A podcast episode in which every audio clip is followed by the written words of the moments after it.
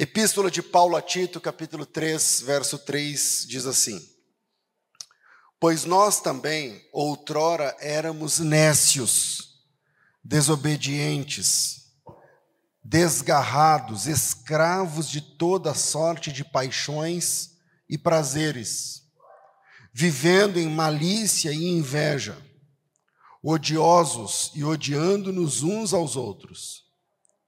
Quando, porém, se manifestou a benignidade de Deus, nosso Salvador, e o seu amor para com todos, não por obras de justiça praticadas por nós, mas segundo a sua misericórdia, ele nos salvou mediante o lavar regenerador e renovador do Espírito Santo que ele derramou sobre nós ricamente por meio de Jesus Cristo, nosso Salvador a fim de que, justificados por graça, nos tornemos seus herdeiros, segundo a esperança da vida eterna.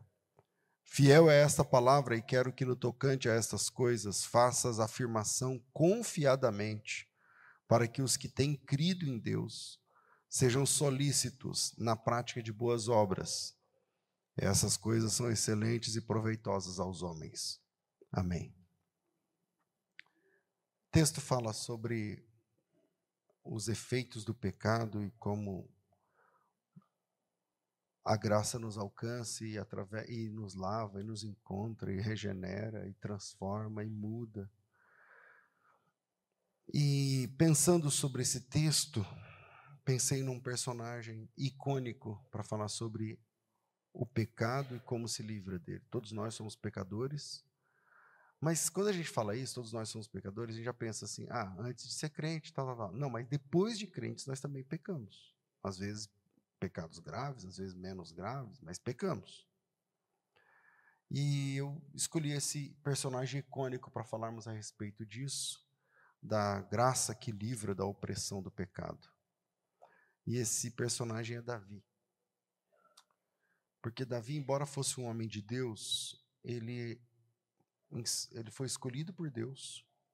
Ele é colocado na Bíblia como homem segundo o coração de Deus. Mas o Davi cometeu um pecado grave. E ele teve um comportamento muito complicado, que lhe gerou muitas dores por toda a sua vida. Pelo resto da vida de Davi, até ele morrer, ele sofreu algum tipo de consequência. E, contudo, dos dois filhos que o Davi teve com a mulher com quem ele pecou, dos dois filhos que nasceram desse relacionamento, um morreu ainda bebê. E o segundo se tornou rei em Israel.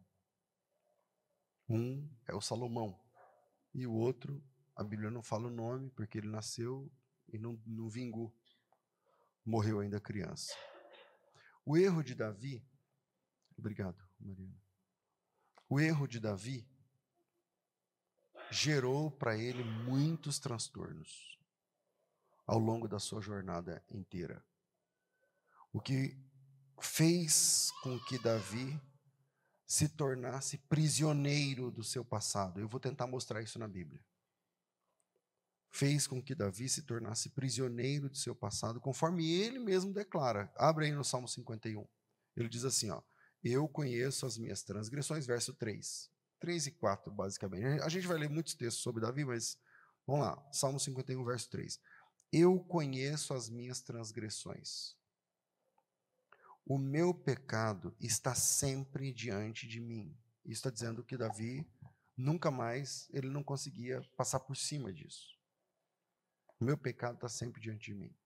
Contra ti, contra ti somente pequei, fiz o que era mal perante os teus olhos, de maneira que serás tido como justo no teu falar e puro no teu julgar. Ou seja, se o Senhor me apontar os meus erros, o Senhor é justo, o Senhor é puro e eu estou sempre errado. É, Batseba, a mulher com quem Davi é, caiu, é apresentada na Bíblia como uma mulher muito bonita e casada com um homem muito especial chamado Urias. um leal soldado do exército de Davi, do exército de Israel. E quando Davi soube que a, a mulher estava grávida, vocês sabem a história, senão a gente não sai daqui hoje. Quando Davi soube que a mulher ficou grávida do seu pecado, do pecado dos dois, o pecado gerou um fruto. O Davi tentou fazer um remendo. E o remendo ficou pior. Era mais fácil ele chegar lá, mas não. Ficou, ele tentou fazer um remendo para que as coisas se acomodassem e não deu certo. Primeiro, ele organizou um plano para trazer Urias para casa, imaginando que eu, Urias ia ter relações sexuais com a mulher. Vocês estão colocando eco, né, mano? Tá até dando microfone, ué. Então, primeiro, ele organizou um plano para trazer Urias para casa, imaginando que Urias ia ter relações com a esposa, o que poria, pelo menos, dúvida na paternidade da criança. Não deu certo, porque Urias se recusou a passar a noite com a sua esposa enquanto os seus companheiros estavam acampados lá no, no fronte de batalha. O Davi depois mandou embebedar o Urias e leva ele para casa, ele não vai nem lembrar. Mesmo assim, ele não entrou. Com a falha no plano, o Davi enviou uma carta para Joabe. Grava isso aqui que a gente vai usar essa informação já já. O Davi enviou uma carta para Joabe, que é o comandante do exército. E ele disse para Joabe que colocasse Urias no lugar mais perigoso, mais sangrento da batalha para que ele morresse. Urias ia ser morto e o Joabe entendeu o recado e fez isso e Urias morreu. Então, gravem esses detalhes, porque eles serão importantes para entender aquilo que a gente vai tratar hoje aqui. E aí, Deus, como é que Deus, vendo tudo isso, ele reagiu? Bom, Deus enviou um profeta, o menino já tinha nascido, mas era bebê. Deus enviou um profeta para conversar com Davi. O nome do profeta é Natã, só para ver se vocês estão ligados. E Natã tem muita prudência cheio de dedos para falar, porque ele sabe que ele está falando com uma pessoa importante. Não somente pelo dinheiro, ou pelo poder, ou pela posição, ou pela política, mas ele é uma pessoa importante para Deus, o Davi. E eu não sei se você já teve, eu já tive que exortar uma pessoa que é muito importante para Deus. Mudou de novo meu som, né? tão bom. É, tava bom, mas aí ficou ruim de novo. Tem como. É isso. Pronto. Aí se baixar um pouquinho, fica bom e pronto. Até o fim mesmo do culto. Valendo mesmo. Não lembro o que eu estava falando. Ah, Deus mandou o profeta Natan para conversar com Davi, e essa conversa era uma conversa importante. Era uma conversa importante e o Davi, o Natan teve de ser muito prudente ao falar, porque ele sabe que ele precisa discernir no melhor momento, a melhor hora, a melhor forma de colocar as coisas. Ele vai lá para apontar um pecado de Davi, mas e, e ele teve uma estratégia. Isso é o segundo livro de Samuel, capítulo 12, versículo 1, se você quiser abrir. O Senhor enviou Natan a Davi, diz assim o texto. O Senhor enviou Natan a Davi. E entrando ele a Davi, disse: Havia uma cidade, dois homens, um rico e outro muito pobre. O rico tinha muitíssimas ovelhas. Vocês conhecem o assunto. Ele contou a história dos dois homens, o rico, o milionário, que tinha uma criação de ovelhas. Pode ser que alguém nunca tenha ouvido, vou continuar. O rico tinha muitíssimas ovelhas e vacas, mas o pobre não tinha coisa nenhuma, senão uma pequena cordeira. Eu estou lendo hoje na versão fiel, a revista fiel, a, corrigida fiel, obrigado. Mas, mas o pobre não tinha coisa nenhuma, senão uma pequena cordeira que comprara e criara. E ela tinha crescido com ele, com seus filhos igualmente. Do seu bocado comia, e do seu copo bebia, e dormia em seu colo, e ele a tinha como filha. Então, um carneiro, mas era tipo um cachorro da casa, entendeu? Era tipo um animal de estimação. Vindo o homem rico, um viajante, vindo ao homem rico, um viajante deixou este de tomar das suas ovelhas, das suas vacas, para guisar, fazer o guisado para o viajante, e tomou a cordeira do homem pobre e preparou para, que, para o homem que viera a ele. Tem como baixar um pouquinho de novo, gente, o som? Então o furor de Davi se acendeu em grande maneira contra aquele homem e disse a Natã: Vive o Senhor, que é digno de morte esse homem que fez isso, e pela cordeira tornará a dar quadruplicadamente, porque fez tal coisa e porque não se compadeceu. Então disse Natã a Davi: Você é esse homem. Eu vou parar aqui, a gente conhece o resto do texto. Então veja. Uma coisa que, ó, uma pausa aqui que chama atenção é que existem serviços muito difíceis que Deus determina aos seus servos. Esse é um serviço muito difícil. Ele fala assim, vai lá e fala com meu servo Davi, que é rei, que é seu chefe, que é seu patrão, e que é um homem segundo o meu coração, mas está errado nisso. O Davi é um homem segundo o meu coração, mas ele está errado nisso. E você vai lá falar com ele só sobre isso. Não inventa, você vai lá falar sobre isso. Existem muitos serviços difíceis que Deus determina aos seus servos, como dizer a pessoas importantes a quem Deus ama que em alguma área ela está errada, aquela pessoa.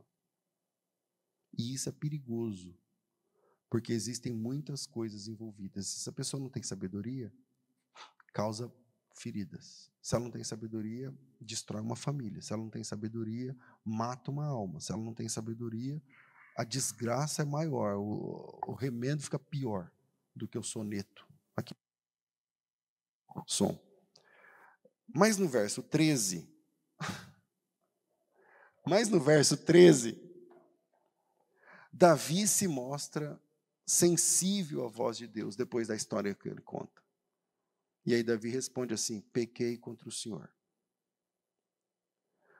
E aí o Natan, Deus, através do profeta Natan, diz para ele assim: Mas Deus também te perdoa do seu pecado.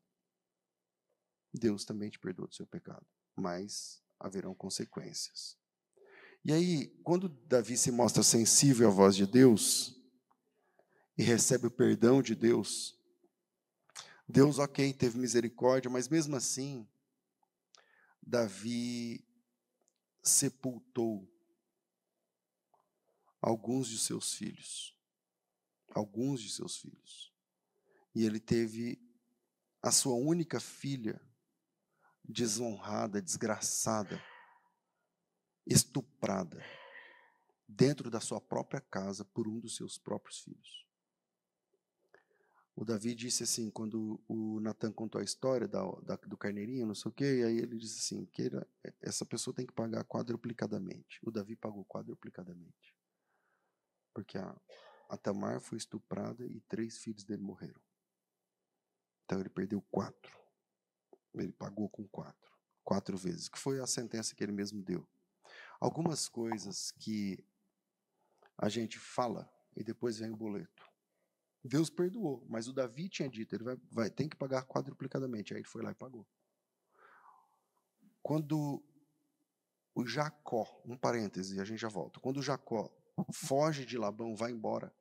Isso é Gênesis 31. 31.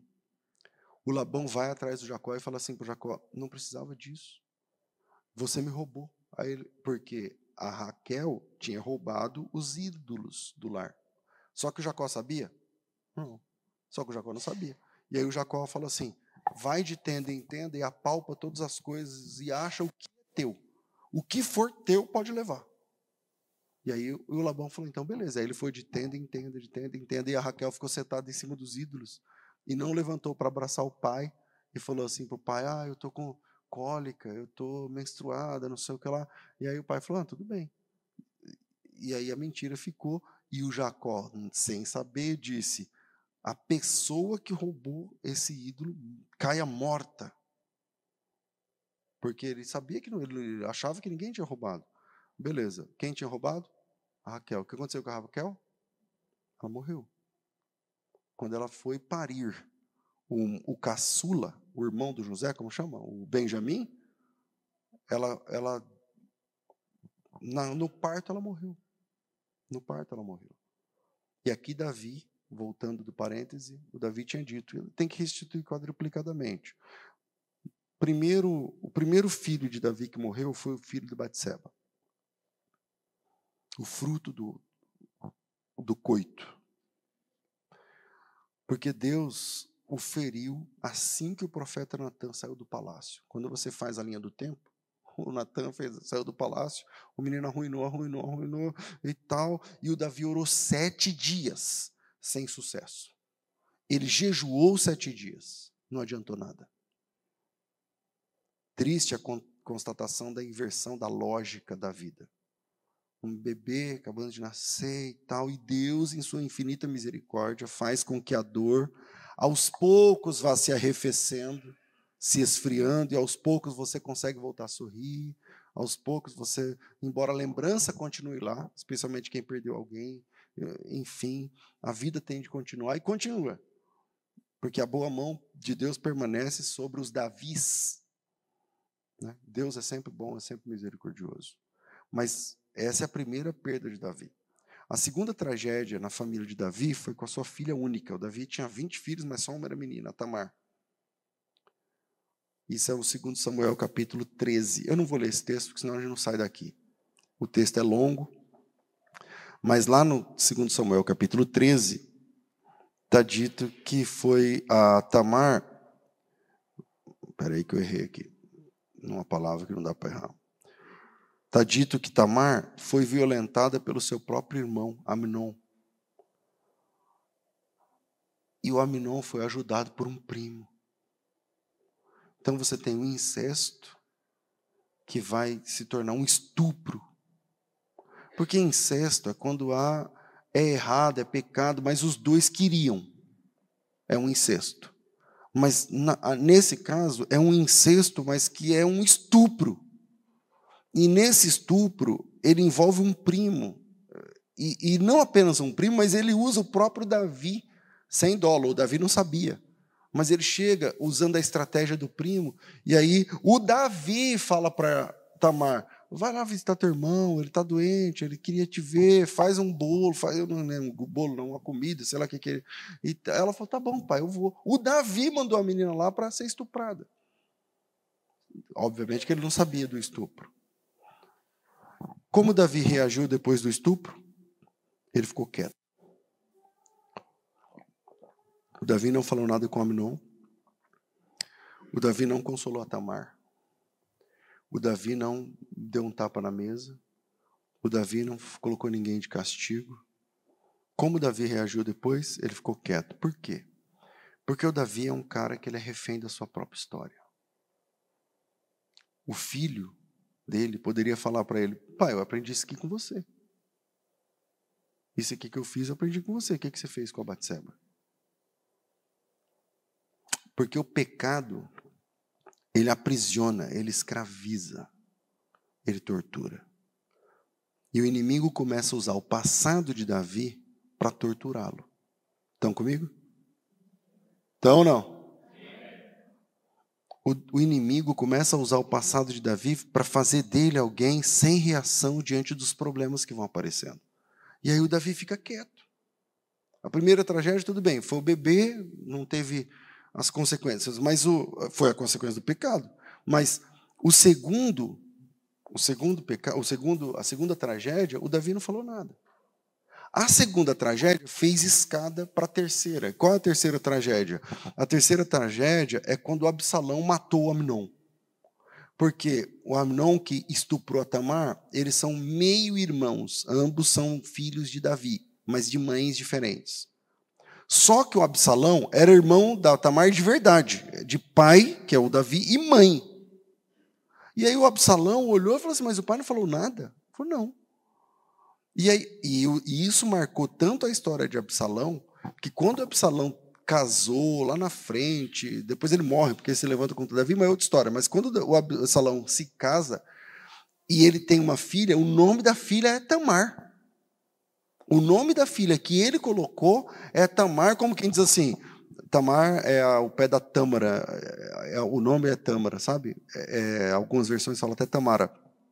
Ele coloca de Tamar como quem diz assim, essa tâmara aqui, essa tamara, essa tamareira, essa plantinha, essa filha é minha e eu quero ver quem vai fazer com ela o que fizeram com a minha irmã.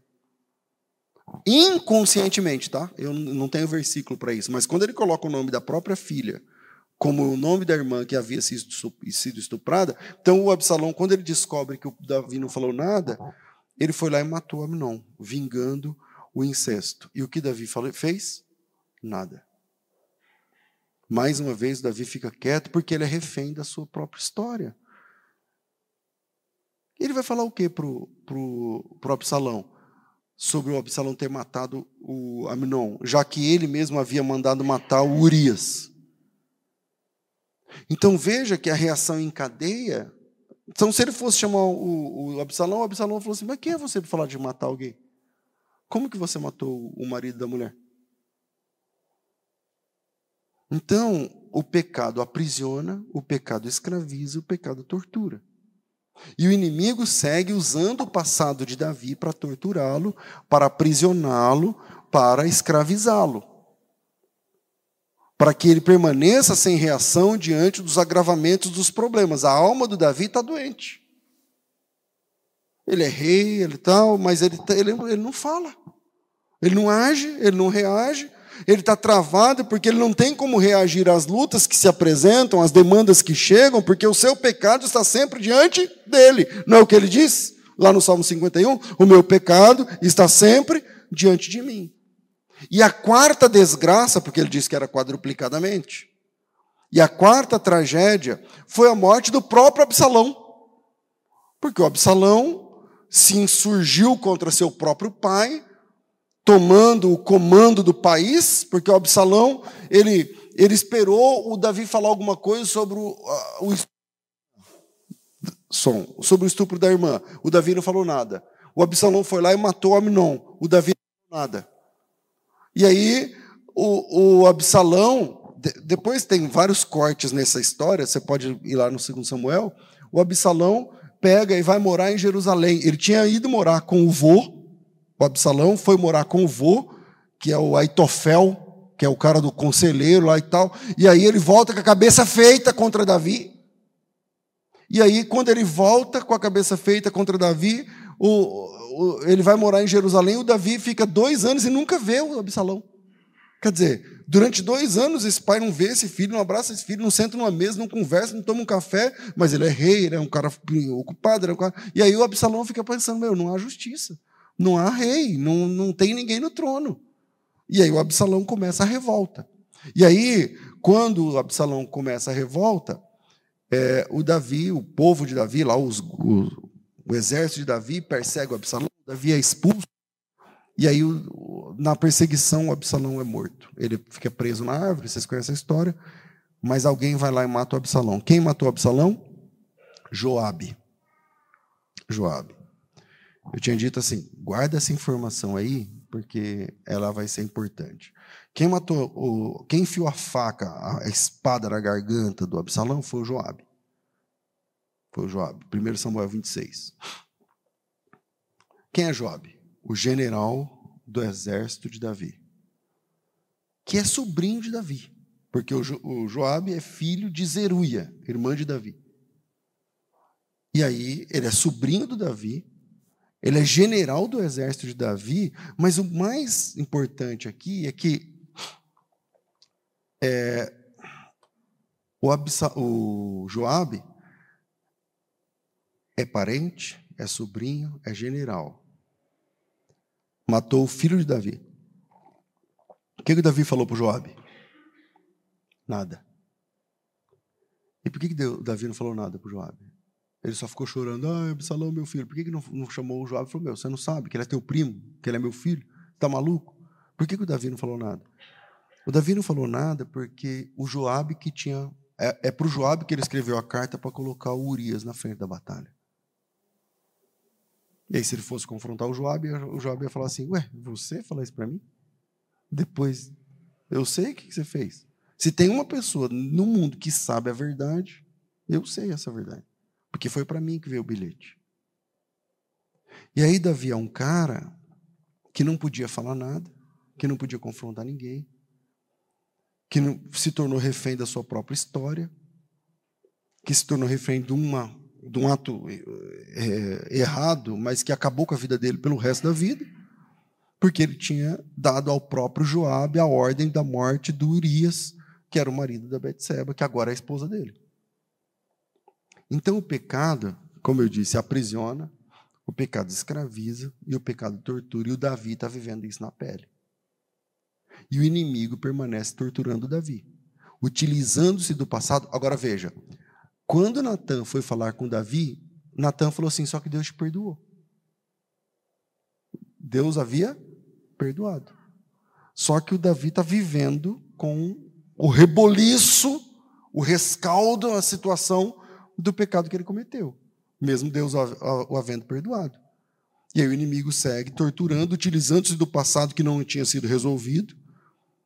E a ideia do inimigo é que ele permanecesse sempre sem reação diante do acirramento das lutas, do, do enfrentamento, até que a desgraça completa se instalasse eh, eh, na, na vida de Davi. E é assim que o diabo age com a gente. É assim que o diabo age com a gente. Você caiu? Caiu. Levantou? Levantou. Resolveu? Resolveu. Mas se você não tem um bom posicionamento espiritual, o diabo vai sempre usar o seu erro, o seu passado, para que você não consiga se levantar nunca. Veja bem, quando Davi foi confrontado pelo profeta Natan, ele havia proferido uma sentença de que deveria pagar quadruplicadamente. Ele perdeu ó, o bebê de Betseba, o, o, assunto da Tamar, terceiro, o que é morto pelo Absalão, e depois o próprio Absalão. E Batseba, por sua vez, sempre é, ela também errou, mas ali agora está sofrendo com as conversas palacianas, porque ela era tida como a adúltera que cegou os olhos e o coração do rei. Só que ela, ele também tinha culpa. E todos sabem que o herdeiro do trono, pelo certo, é o primogênito. Pelo certo é o primogênito. No caso, era outro, não o filho dela, porque ela chegou depois, o Davi já tinha filhos tudo mais. Ocorre que, se os reis antigos, aquele filho que assumisse o trono, ele matava os irmãos. Aquele filho que assumiu o trono, ele e, e o, a monarquia era muito jovem em Israel. O Davi é o segundo rei. Só teve o, o Saul, que terminou numa desgraça, que a família dele inteira morreu, e agora vem o Davi. Então, a, a ideia básica é que isso siga o modelo das outras monarquias de volta.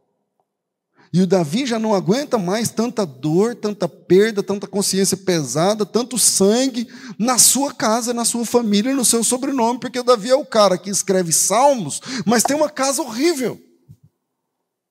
O Davi é o cara que todo mundo olha e tal, mas, mas ele está preso. O Davi é o homem que todo mundo bate palma quando ele fala e não sei o quê, só que ele não consegue reagir às situações de dentro de casa, nas quatro paredes. A casa está caindo e ele não pode falar nada. E ele não pode falar nada é porque a mulher dele disse, ou porque o vizinho disse, ou porque o filho disse, é porque ele está preso naquela questão ainda do passado. No segundo livro de Samuel, capítulo 12, versículo 10, está escrito assim, ó, na sentença de Natã: Agora, pois, não se apartará a espada jamais da tua casa, porquanto me desprezaste, tomaste a mulher de Urias, o Eteu, para que seja por mulher. Só que Deus tinha perdoado também. E o que Davi fez sobre isso? Qual foi a reação de Davi sobre isso? Como é que se livra dessa situação? O Davi clamou, o Davi buscou a Deus. O Davi orou, ele confessou. O Davi é um cara que nunca se desviou. Ele errou, ele pecou, mas nunca se desviou. Nunca se afastou de Deus. Apesar da dura disciplina a que ele foi submetido pelo Senhor. E ao final da vida, o Davi faz a seguinte declaração. Eu vou ler as últimas palavras de Davi. Abra sua Bíblia no 2 Samuel 23, 1. Diz assim: ó, Estas são as últimas palavras de Davi. Diz Davi, filho de Jessé, eu estou lendo na corrigida fiel. Diz Davi, filho de Jessé, e diz o homem que foi levantado em altura. Ó, diz Davi, filho de Jessé, e diz o homem que foi levantado em altura, ungido do Deus de Jacó, e o suave em salmos de Israel. O Espírito do Senhor falou por mim, e a sua palavra esteve na minha boca, ou está na minha boca.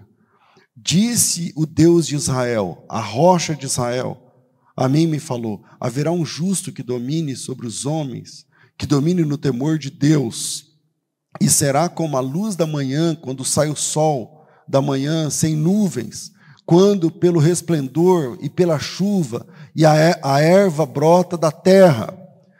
Ainda que a minha casa não seja tal para com Deus. Pegou o que ele está dizendo? Ainda que a minha casa não seja tal para com Deus, ainda que a minha casa não seja o grande exemplo. Contudo, Deus estabeleceu comigo um concerto eterno. E em tudo, e, e, que em tudo será bem ordenado e guardado, pois toda a minha salvação e todo o meu prazer está nele, apesar de que ainda não o fez brotar. Essas palavras de Davi, dá para sentir aí a dor, né, a angústia. Onde e quando esse livramento das prisões e amarras do passado aconteceram com Davi? Veja o testemunho do próprio Davi no Salmo 32. Abre aí. Salmos 32 diz assim: ó. Bem-aventurado aquele cuja transgressão é perdoada e cujo pecado é coberto. Bem-aventurado o homem a quem o Senhor não imputa maldade e em cujo espírito não existe engano. Enquanto eu me calei, envelheceram os meus ossos, pelo meu bramido em todo dia. Enquanto eu me calei, ele se calou no, estupro da filha, ele se calou na morte de Aminon, ele se calou na morte de, de Absalão, ele se calou. Enquanto eu me calei, perdi o texto. Aqui, envelheceram os meus ossos, pelo meu bramido todo dia. Porque de dia e de noite a tua mão pesava sobre mim. O meu humor se tornou em sequidão de estio. Confessei-te o meu pecado. E a minha maldade não mais encobri. Dizia eu: Confessarei ao Senhor as minhas transgressões. E tu perdoaste a maldade do meu pecado pelo que todo aquele que é santo orará a ti, a tempo de te poder achar. Até no transbordar de muitas águas, estas a ele não chegarão. Tu és o lugar em que me escondo. Tu me preservas da angústia, tu me cinges de alegres cantos de livramento. Instruir-te-ei, ensinar-te-ei o caminho que deve seguir, guiar-te-ei com os meus olhos. Não sejas como um cavalo, nem como uma mula que não tem entendimento. Esse é o conselho de Davi nas últimas palavras. Cuja boca precisa de cabresto e de freio, para que não se atirem a ti. O ímpio tem muitas dores, mas aquele que confia no Senhor, a misericórdia o cercará. Alegrai-vos no Senhor, regozijai-vos, vós justos, cantai alegremente todos que sois retos de coração. Amém. Lindo isso, né? Aqui, lendo esse texto agora, eu elenquei aqui cinco segredos que o Davi compartilha no último dia da sua vida, nesse tema, a graça que livra da opressão do pecado. E o Davi era esse cara. E quais são esses cinco segredos? Aqui nos Salmos 32, é, Salmo quê? 32. Segredo número um. Primeiro segredo. A falta de confissão acaba com a alma do pecador. Isso está no versículo 3 e está no versículo 4. A falta de confissão acaba com a alma do pecador. 3. Enquanto eu calei os meus pecados, envelheceram os meus ossos, pelos meus constantes gemidos todo dia porque a tua mão pesava dia e noite sobre mim, e o meu vigor se tornou em sequidão de estio. Só Deus sabe como foi para o Davi até chegar o Natan e falar para ele: ó, aconteceu assim, assim, assim. E aí, quando ele falou, tu és esse homem, o Davi falou: eu, é, eu sou mesmo, eu, errei. E aí começa, primeiro ele é exposto. Ele não confessou, primeiro ele é exposto. A maioria de nós pecadores é assim. Primeiro é exposto. Depois de exposto, aí ele assume. Só que ele assume ali. Só que ele teve de ter um particular com Deus. Não é ali com Natan. É depois. Viu o que ele disse aí no, no Salmos é, 32? Enquanto eu me calei, envelheceram os meus olhos e tal, mas confessei-te meu pecado. Confessei, a minha maldade não encobri. E é interessante é, que esses, esse texto ele traz palavras diferentes no texto original. Então, primeiro segredo: a falta de confissão acaba com a alma do pecador. Você tem que saber isso. Segundo segredo: pecado se resolve confessando para Deus. Pecado se resolve confessando para Deus. Para Deus. Não é para o Facebook, não é para o seu amiguinho, não é para não sei o que, é para Deus. Não é expondo na igreja, na frente de todo mundo, é para Deus. A igreja sempre, aqui no Brasil, tem esse, tinha esse costume, não sei, que tem que ficar expondo o pecado das pessoas. O Davi não fez isso. Veja o versículo 5. Ele diz assim: Confessei-te o meu pecado a palavra pecado aqui no texto original é a palavra ratá, em hebraico. E a minha iniquidade, a palavra iniquidade é a palavra avon, em hebraico. Confessei-te o meu pecado e a minha iniquidade. Uma coisa é, eu confessei-te a minha queda e a maldade, a minha malignidade, o dolo. Confessei-te o meu pecado e a minha iniquidade e não mais ocultei. Porque eu disse: Confessarei ao Senhor as minhas transgressões, e tu perdoaste a iniquidade do meu pecado. Ou seja, eu abri o jogo, eu falei do quanto eu fui maldoso, eu falei de, de tudo que eu fiz e tal, e o Senhor perdoou o pecado e a iniquidade que estava no pecado. Sendo assim, todo homem piedoso te fará súplicas Todo homem piedoso te fará súplicas. Esse é o terceiro segredo. Então, primeiro, a falta de confissão acaba com a alma do pecador. Segundo, pecado se resolve confessando para Deus. Terceiro, Deus é acessível aos pecadores inundados do pecado. Deus é acessível, que é o versículo 6, ele diz assim: ó, é, sendo assim, todo homem piedoso te fará súplicas em tempo de poder encontrar-te. Com efeito, quando transbordarem muitas águas, não o atingirão. O que ele está dizendo assim? Você pode estar numa enchente e a água está chegando até aqui. Se você clamar, dá tempo. Se você orar, dá tempo. Se você orar, Deus vai te ouvir. Então, terceiro, Deus é acessível aos pecadores mesmo inundados do pecado. Quarto segredo da graça Deus é o esconderijo dos pecadores. Deus é o esconderijo dos pecadores. Versículo 7 ele diz assim: ó, Tu és meu esconderijo. Nós nunca saberemos todas as palavras que Davi falou. Nós nunca saberemos os detalhes do pecado de Davi. Só tem um que sabe, e esse um é Deus. Ele disse: O Senhor é meu esconderijo. Tu me preservas da tribulação e me cercas de alegres cantos de livramento. O Senhor me preserva, o Senhor é o meu esconderijo. Quando fala que Deus é o nosso esconderijo, é porque você não tem que ficar se abrindo mais que mala de mascate uh, para as pessoas. Deus é seu esconderijo. Quinto, e aí o Davi termina falando um conselho. A mula usa cabresto, mas o homem de Deus obedece à direção. Que é o que ele fala no versículo 9, ele diz assim: é, 9: Não seja como um cavalo ou a mula sem entendimento, os quais os freios e cabrestos são dominados, pelos freios são dominados. De outra sorte, não obedece. Ele está dizendo: não seja uma mula. Está ouvindo essa palavra? Então, tá bom. Então, o que o Davi está Está falando é, você não precisa ser um burro, você não precisa ser uma mula, um jumento, que tem que amarrar e, você empaca e puxa, machuca e tal. Ele está dizendo, a mula usa cabresto, mas o homem obedece à direção de Deus. E Deus está dando direção aqui. Então, o homem de Deus obedece à direção. Quando Davi teve a intenção de construir o templo, Deus não permitiu porque o, a, o Davi tinha as mãos sujas de quê? De sangue. Sabe que sangue que é? O sangue de Urias. O sangue da primeira criança.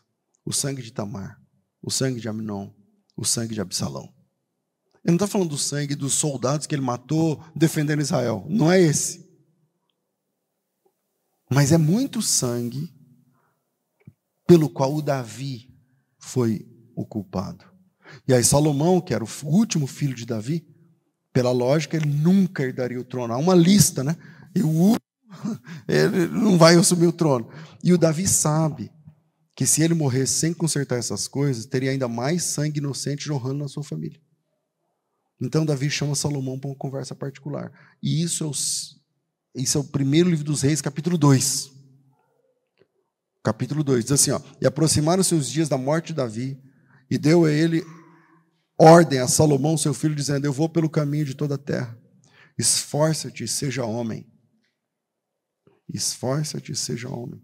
E guarda a observância do Senhor teu Deus para andares nos seus caminhos, para guardar os seus estatutos, seus mandamentos, seus juízes, seus testemunhos, como está escrito na lei de Moisés, para que prosperes em tudo que fizeres para onde quer que te voltares, porque o Senhor, para que o Senhor confirme a palavra que falou para mim, dizendo: se teus filhos guardarem seus caminho, o seu caminho, para andarem perante a minha face fielmente, com todo o seu coração, com toda a sua alma, nunca, disse, faltará sucessor ao trono de Israel. E aí Deus amou Salomão, porque Salomão obedeceu essa fala de Davi. E Davi orou pedindo que Deus, pedindo para Deus que Salomão se tornasse rei e essa posição era esperada pelo mais velho, Adonias, do qual não falamos aqui, o irmão mais velho de Absalão, de Agagite. Acho que é isso, né? É, é uma coisa assim. E aí, aqui talvez seja tempo de pensar sobre. Eu já tenho que encerrar, né? O papel que as mães estão plantando no coração dos seus filhos. O que, que as mães estão fazendo seus filhos sonharem? Porque a mãe do Adonias estragou tudo. Ela fez ele lá.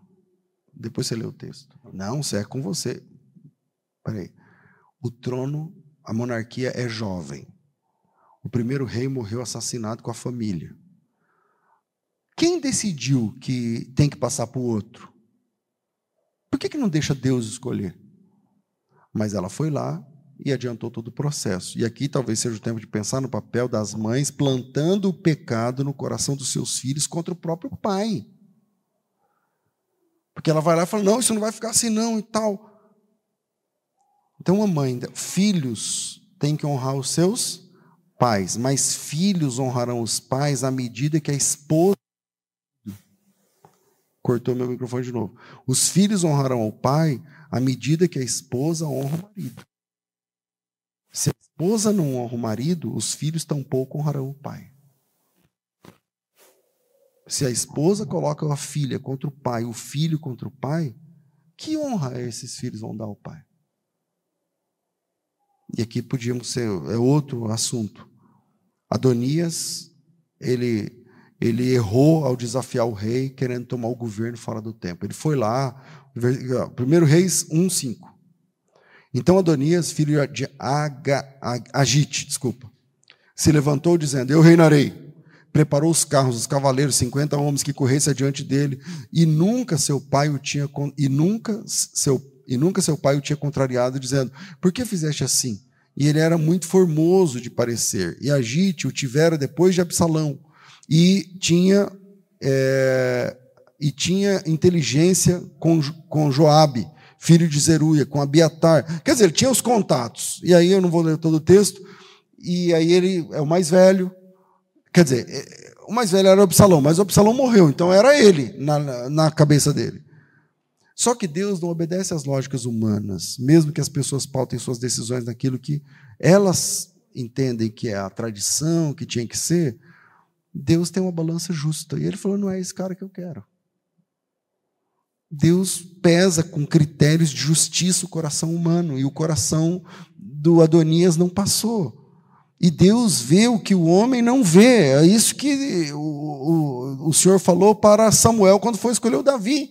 Eu não vejo como vê o homem. Eu não estou nem aí para que as tradições humanas, eu tenho aquele que eu escolhi para mim. E aí, ao assumir o trono, Salomão não tinha muitos recursos, porque o Davi, além do, do Absalão ter dilapidado os cofres, porque o Absalão toma o governo, acaba com tudo, o Davi retoma porque o Absalão é morto e o Davi está velho, é nesse meio, é nesse íntere aí. E aí chega Salomão. E aí, quando Salomão assume, além do Absalão ter acabado com a fortuna da família, o resto que sobrou, o Davi deu de oferta. Lembram desse fato? Porque o Davi falou da minha fortuna pessoal, 1 Crônicas 29 da minha fortuna pessoal, eu estou dando ouro de Ofir, não sei o que lá e tal. E aí o Davi dá tudo, e aí Salomão assume um trono dilapidado. E Salomão, um dos últimos textos, segundo Crônicas 1, e Salomão, filho de Davi, se esforçou no seu reino. E o Senhor, seu Deus, era com ele, o magnificou grandemente. Falou Salomão a todo Israel, aos capitães dos milhares, às centenas, aos juízes, a todos os príncipes e tal. E aí é, ele vai fazer uma oferta com mil holocaustos, mesmo sem poder. Mesmo sem poder. E aí, Deus, segundo Crônicas 1, 7, diz assim, ó, depois da oferta que o Salomão fez. Naquela mesma noite, Deus apareceu a Salomão e disse: Pede o que quiseres que eu te dê. Qualquer coisa que Salomão pedisse, receberia, porque Deus não é homem para que minta. E mais uma vez o coração de Salomão é descortinado diante de Deus. O versículo 8 diz assim: Salomão disse a Deus: Tu usaste de grande beneficência com meu pai Davi, e a mim me fizeste rei em seu lugar. Agora, pois, ó Senhor Deus, confirme a sua palavra dada a meu pai Davi. Olha a oração do Absalão. Deus deu uma carta branca, um cheque assinado, e coloca o valor que você quiser. E o que ele vai falar? Do pai dele. Ele vai dizer assim: O Senhor foi misericordioso com meu pai. Então honra a palavra dada a meu pai, porque tu me fizeste rei sobre um povo numeroso como o pó da terra. Dá-me, pois, agora sabedoria e conhecimento para que eu possa entrar e sair perante esse povo, julgar como eu poderia julgar esse grande povo. E Deus, que nos avalia até nas nossas orações, Deus sabe que você ora. E Deus sabe o que você fala e o que você não fala. E às vezes o que você não fala é mais importante do que o que você falou. E Deus que avalia as nossas orações, ele surpreendeu mais uma vez respondendo Salomão no versículo 11. Ele diz assim: Por que você, por quanto houve isso no seu coração e você não pediu riqueza, nem fazenda, nem honra, nem a morte dos que, seus inimigos que te aborrecem, nem muitos dias de vida, mas pedir sabedoria e conhecimento? Então eu vou te dar riqueza, eu vou te dar fazendas, eu vou te como nenhum rei teve antes de você. O que Deus disse a Salomão? Eu te dei a oportunidade de você pedir o que você quisesse e você não pediu nada para você. Nem dinheiro, nem vida, nem longevidade, mas você pediu sabedoria. Então eu vou te dar sabedoria que você pediu. Mas eu também vou te dar o que você não pediu. Eu vou te dar riqueza, eu vou te dar fazenda, honra, história, nome. Davi nunca ouviu Deus dizendo que pedisse o que quisesse seria dado. O Davi nunca ouviu. Mas Salomão, depois de ter ofertado, mesmo sem poder, ouviu que, de Deus que ele podia, pudesse, podia pedir o que ele quisesse. E aí, a única coisa que, para fechar esse assunto, que vale a pena nessa vida, é conhecer Deus de verdade. Porque todo mundo aqui peca. E todo mundo aqui tem história feia para contar, ou na verdade para esconder. Se tem alguém que não tem uma história feia, que não dá vontade, não dá coragem de contar, levanta a mão. Tem alguém? Falei, eu, eu sou um cara que eu não tenho nada para esconder. Não tem, e eu também não tenho. Eu também não tenho. Mas a única coisa que vale a pena nessa vida é conhecer a Deus e viver com Deus. E é isso que Davi disse: Ele é meu esconderijo. Ele é meu esconderijo, é nele que eu me escondo. E nós podemos conhecer a Deus através de Jesus Cristo, nosso Senhor. Os dias maus virão. Dias maus são aqueles que nós não colocamos na agenda. Dias maus são aqueles que nós não nos preparamos para ele. Dias maus são aqueles que não estão no nosso, no nossa, no nosso radar. Dor, lágrimas, cemitério, UTI, sofrimento, angústia. E Davi foi restaurado a seu tempo. E Deus, em Cristo, continua restaurando ainda hoje. Vamos ficar de pé, meus irmãos, em nome de Jesus. Glória a Deus.